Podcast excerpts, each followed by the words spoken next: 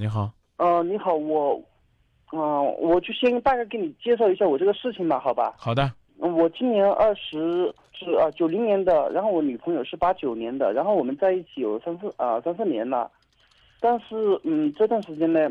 她每天工作都会很忙，可能会很累，然后回来，回来呢，回来以后就是再看个电视，八九九点多钟十点钟样子，她就会睡着，她倒床上大概就也就是一分钟，她就睡睡睡着了，然后我可能工作不怎么累，我就想。啊、陪陪我聊聊天，吹吹呃吹吹牛聊聊天，但是我看着他一睡着，我就好好像好气的，就这种我反正好，就心里不舒服了。说实话，心里不舒服了。然后我就我就呃嗯、睡沙发呀，或者我今天晚上我都是嗯没有去没有和他睡，我看到他睡了，然后我就把门打开，我自己在外面开个房睡觉这种，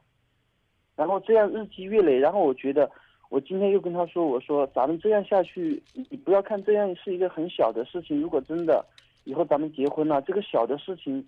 我的很多大事情都是因为小问题引起的，小问题如果不得到解决的话，那可很很可能发生大事情，就是就是一个这样的事情，大概就是这样的事情，吵吵吵闹闹的事情啊、倒是也有，但是这个事情我觉得比较严重，我想就是，啊、既然它是一个毒瘤，我想把它拔掉或者怎么样。小军怎么看？我我想问你一下，你能理解你女朋友工作很累，然后回家就睡觉这样的一个行为，你能理解吗？我能理解啊，那你那你要看站在什么，那要看站在什么角度上理解。我站在他的角度上，我能理解。哎，假如说啊，换位思考，你站在我的角度上啊，女朋友回来，回来，假如说回来呃，看个电视，看个二三十分钟，然后倒床上睡，这种怎么？我站在我的角度上，我不能理解啊。我需要一个人，嗯、陪我聊聊天，或者呃说说他工作方面的，不管他说什么，我都非常乐意听。你说呗，人家那么累，不想说不行吗，兄弟？你一天不想说啊，我可以；你一次不信不，你一次不想说啊，两次不想说。他一般平常我们基本上见面都很少，就是，呃，就是嗯，早上他出去，然后呃晚呃早上去上班，然后，呃晚上你大概这样嗯，换个话题，呃，月收入多少？呃谁呀、你我我嗯几千块钱的万把块钱这种的几千呢？啊，几千？八九千吧，八九千，啊。嗯，然后呢，这个房子呢是要不要付租金呢？房租不用付租金，为什么不用付呢？我们我我们自己买的嘞。啊，呃，然后呢，这个还有没有别的经济压力啊？我们不存在有经济压力。好，那你劝你女朋友，这个先你先找一个让她开心快乐的机会，跟她求婚，然后让她在家里边幸福的做全职太太，啊，那到时候她你会发现你在外边干得很累，你回来不跟他聊天，那她会很郁闷的。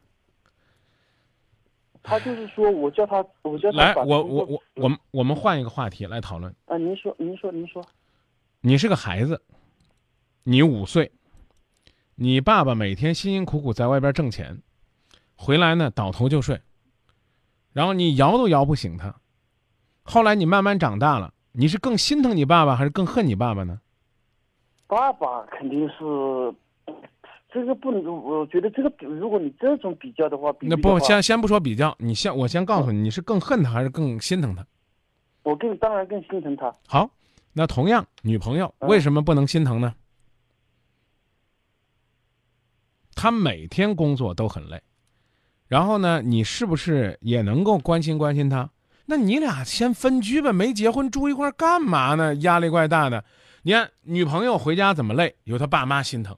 我刚才为什么给你举这爸妈的例子？如果你是爹娘，你女儿回来没有跟你聊天，倒头就睡了，你一定心疼的不得了。这个时候的妈妈可能呢是床头放一杯热水，甚至呢有可能把洗脚水都给打来了，跟孩子说泡泡脚啊，陪妈妈聊聊天，甚至还得再煲个汤，然后呢啊帮女儿呢把外套呢疲惫的给脱掉。当然这也不能也不能这么惯着啊，我觉得父母可能是这样的一种表现，但是你呢就觉得